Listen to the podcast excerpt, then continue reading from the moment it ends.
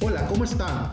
Estamos en el séptimo episodio de mis podcast. ¿Cómo se encuentran el día de hoy? Mi nombre, como ya lo saben, es Ricardo Reyes. Soy maestro y estoy aquí para compartir experiencias y comentar sobre temas de interés docente, como lo es en este momento la carta de cancelación de los aspectos de encuestas docentes para promoción horizontal y vertical 2021. A analizar un poco los elementos claves de este oficio que está girado por la UCICAN con el número 0024 diagonal 2021 del 26 de marzo. Por motivo, durante el periodo final del ciclo escolar 2019-2020, así como lo del ciclo escolar 2020-2021, no se han realizado actividades presenciales en los planteles del Sistema Educativo Nacional situación que en el marco de los procesos de selección a cargo de la unidad del sistema para la carrera de las maestras y los maestros afecte particularmente el desarrollo de la etapa 2, encuesta de la percepción sobre el trabajo docente, de dirección o de supervisión y de aportaciones al colectivo escolar por medio de la escala de apreciación correspondientes al proceso de selección para la promoción vertical a categorías con función de dirección y de supervisión en educación básica, ciclo escolar 2021-2022, así como la encuesta de reconocimiento al buen desempeño y la entrevista por el colectivo escolar, ambos instrumentos respectivos al proceso de selección para la promoción horizontal por niveles con incentivo. Por lo anteriormente expuesto, se informa que al no poder llevar a cabo estas valoraciones correspondientes a los procesos de selección para la promoción vertical a categoría con funciones de dirección y de supervisión en educación básica, ciclo escolar 2021-2022, así como a los de promoción horizontal por niveles, por incentivos, quedan suspendidas de manera definitiva la aplicación de las encuestas para el ciclo escolar 2021-2022 para la promoción vertical y en el 2020-2021 para la promoción horizontal. Como les acabo de comentar, acaba de salir un documento enviado por la UCICAM de la Ciudad de México donde se menciona la cancelación de un factor y un sistema de apreciación de la promoción horizontal y una etapa de la promoción vertical. Vamos a analizar un poco cómo lo hemos hecho mediante la webinar por medio de la plataforma de Zoom, en YouTube y en nuestra página oficial de Facebook, donde pueden encontrar toda la información que ustedes necesitan. Eso y más vamos a tratar de explicar en este episodio. Recuerda que nuestras asesorías personalizadas para los niveles de educación básica han tenido resultados extraordinarios. Gracias a todos los que han confiado en seguir nuestros procesos y, además, Estamos teniendo eventos en línea cada miércoles y sábado a las 6 de la tarde, hora del centro de la Ciudad de México, de manera gratuita para los que gusten acompañarnos así como las asesorías personalizadas en los grupos de WhatsApp, a los que si gustan, con un costo módico, pueden ingresar, ya que ahí compartimos material exclusivo para cada uno de los procesos, ya sea admisión, promoción horizontal o promoción vertical o incrementar la carga horaria. Así que no te pierdas estos episodios, ya sabes que los puedes descargar de manera gratuita y escuchar las veces que gustes. Mándanos tus comentarios sobre lo que te interesaría conocer de todo esto y con gusto daremos respuesta en breve. Sin más, comenzamos.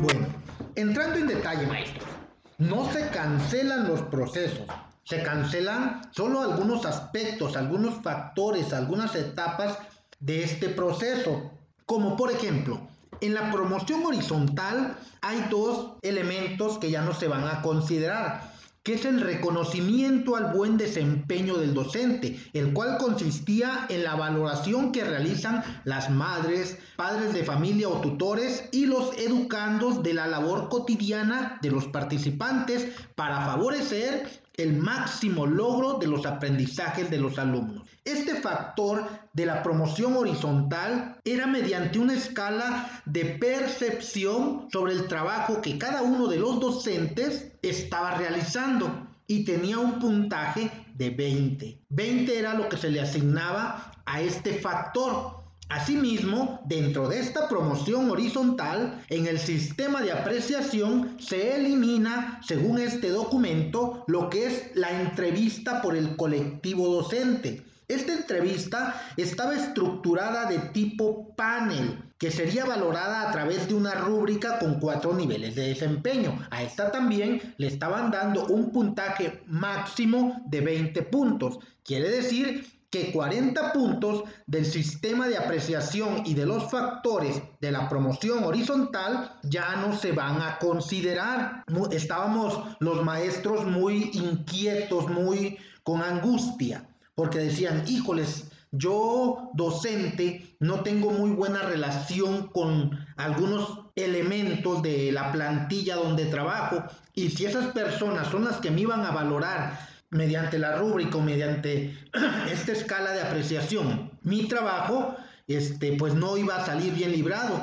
De, afortunadamente, nos este, acaba de llegar esa información de que ya no se va a considerar esos elementos dentro de la evaluación horizontal. Aunque, este, pues bueno, esta, esta decisión que está tomando de una manera unilateral la desde la Ciudad de México nos parece un tanto a manera personal equívoca. Equívoca porque dice que esta valoración que se iba a hacer por el colectivo docente se iba a hacer de manera presencial o de manera virtual, dependiendo de lo que defina la autoridad educativa en cada entidad. Y eso está en la convocatoria en la página 9. Este instrumento de respuesta construida consistía en una entrevista estructurada, la cual sería administrada por un panel de expertos integrado por tres miembros del colectivo escolar, que era la autoridad inmediata y dos pares o dos homólogos. O sea que si eras docente, era tu directivo y dos compañeros de trabajo. Si eras directivo, el supervisor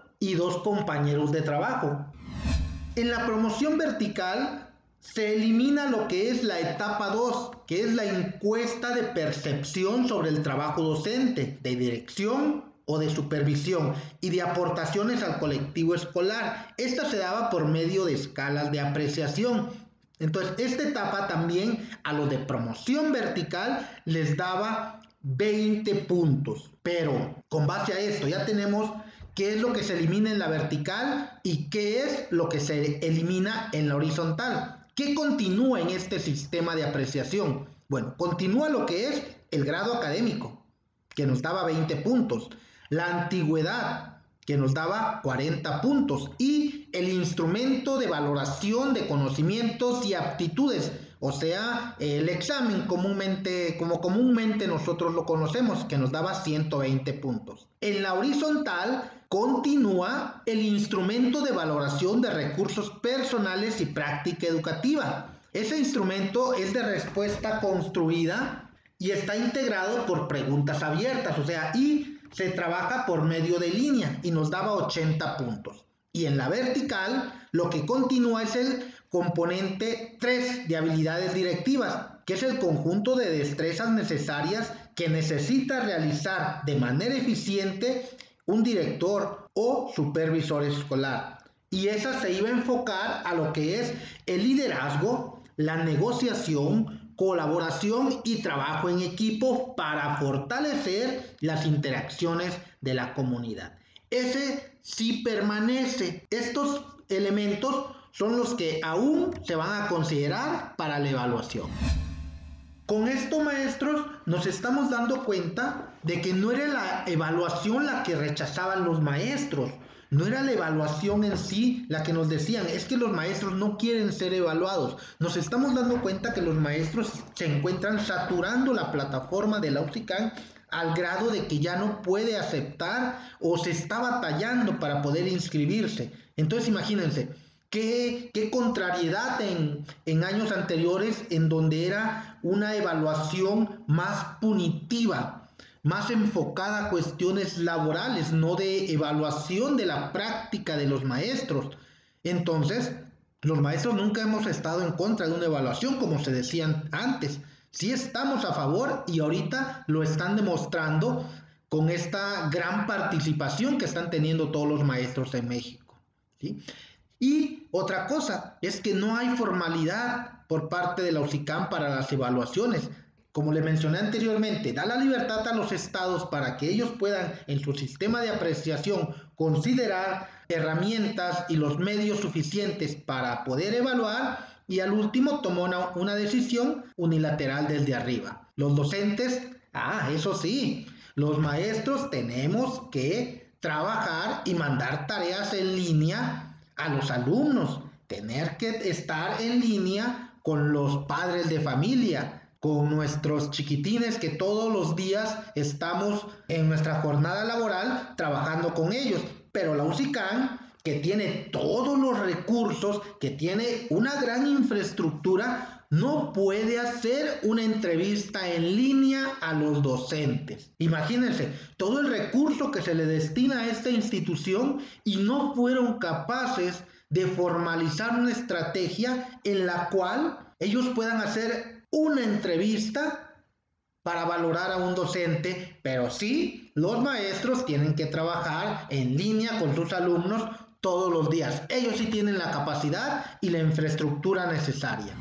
Y con esto, maestros, eh, llegamos al final de este pequeño análisis que estamos haciendo de, este oficio que salió ayer, 26 de marzo del 2021.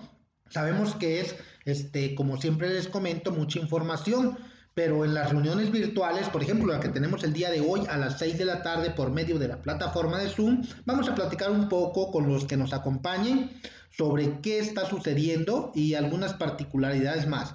Este sábado, hoy 27 de marzo del 2021 a las 6 de la tarde por la plataforma de Zoom, vamos a estar teniendo una pequeña charla para hablar sobre el examen complementario que se les aplica a los maestros que trabajan con la asignatura de inglés o en el subsistema de educación indígena, ya que ellos les aplican una, una evaluación este, complementaria a la que se les aplica a todos los maestros en general, porque tienen que evidenciar el dominio, la comprensión y la aplicación de una lengua adicional al español. Bueno, todo esto, pues independientemente de todo, siempre me gusta dejarlos con una pequeña reflexión, como lo hago en cada uno de los, de los webinars que tenemos. Este, y la del día de hoy es la siguiente, maestro.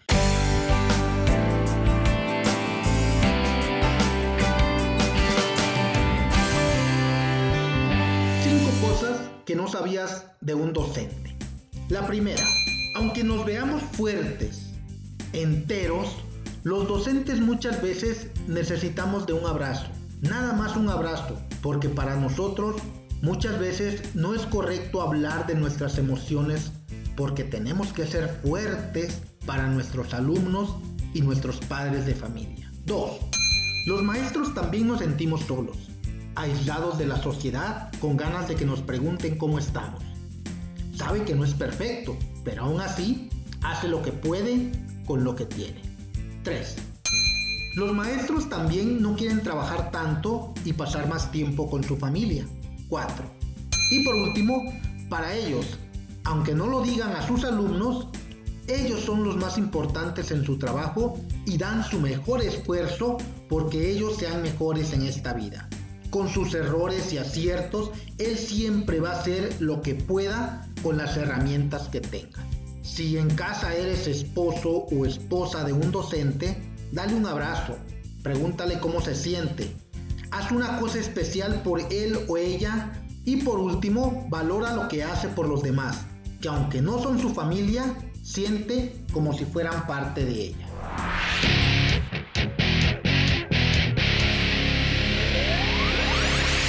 Qué bueno que me has acompañado en este séptimo capítulo corto pero muy preciso. No olvides suscribirte al canal y compartir este podcast con tus amigos o compañeros.